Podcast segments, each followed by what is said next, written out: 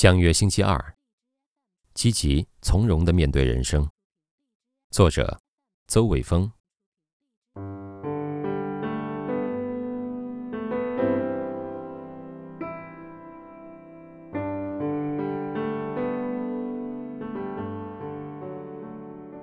即将进入而立之年的我，还是幸福的。奶奶健在，八十多岁；外婆健在，身份证上显示一百零二岁。身体硬朗，行动自如。虽然爷爷中风五次，无法自理，但能勉强站立，用肢体表达情绪。小的时候，虽然经历了外公去世，很清晰的记得当时的场景。我知道，死亡离我们其实很近，但却未曾想过，自然死亡发生在自己身上时，我会如何去接受。经历过死亡的人。也无法诉说，而濒临死亡的人，或恐惧，或孤独，或病痛缠身，或无法言语，没有多少人能够以及愿意给我们讲述走向死亡的感觉了。相约星期二，一个老人，一个年轻人，给我们上了一堂人生课。本书以一位患了 ALS，霍金教授也患此病。全称叫肌萎缩性厕所硬化。这位大学教授莫里给他的记者学生米奇布置作业为开端，以老师的书房为教室，以老师的身体状况为时间轴，每周二约访，最终以葬礼为毕业典礼，开设了十三节哲学课，谈论的话题包括世界、自怜、遗憾、死亡、家庭。感情，对衰老的恐惧，金钱，爱的永恒，婚姻，文化，原谅，以及完美的一天。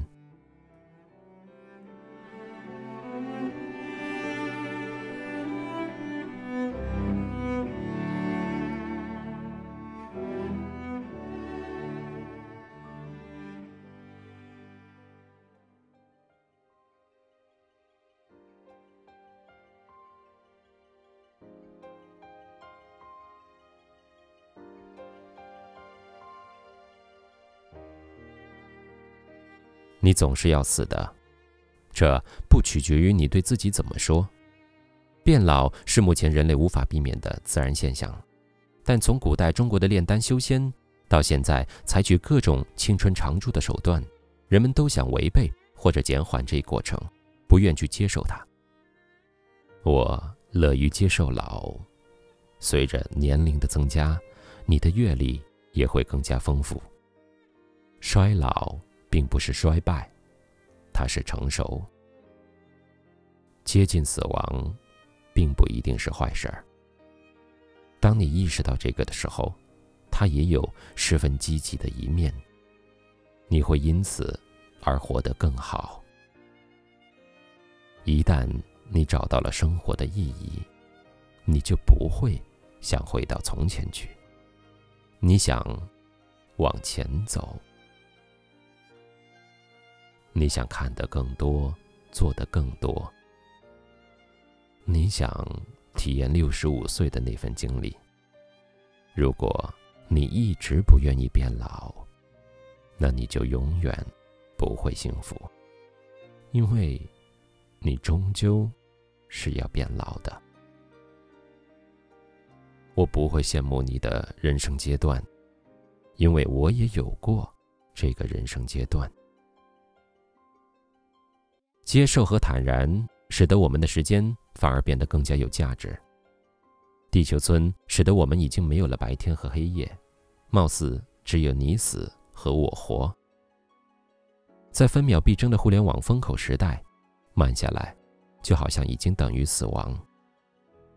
在这一个稍纵即逝的机会时代，我们能否还把握住自己内心的那点从容，自己去控制住节奏？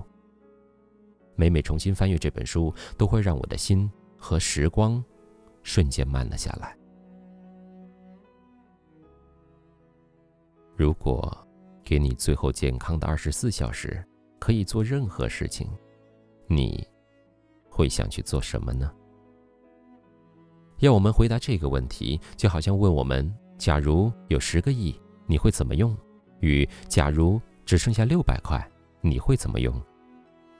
往往只有在场景真实到我们的思想可以量化的后者，我们才会仔细的去斟酌每一块钱的价值。一样，拥有几十万个小时的我们，从未置身于真实的最后二十四小时。我们很难想象，假如不是金钱，而是时间作为我们交易的货币，我们很多想法会不会改变呢？时间是上帝赐予最公平的礼物，每天都有，且只有二十四小时，但我们却更愿意为金钱而努力，而去透支未来的时间存储，直到失去健康，甚至死亡。控制欲望，在纷繁复杂、灯红酒绿、市场创造欲望的当下尤为重要。整本书没有华丽的语言，没有鸡汤。但花一个小时读完这本书，我从时间的奴隶，回到了人生的主人。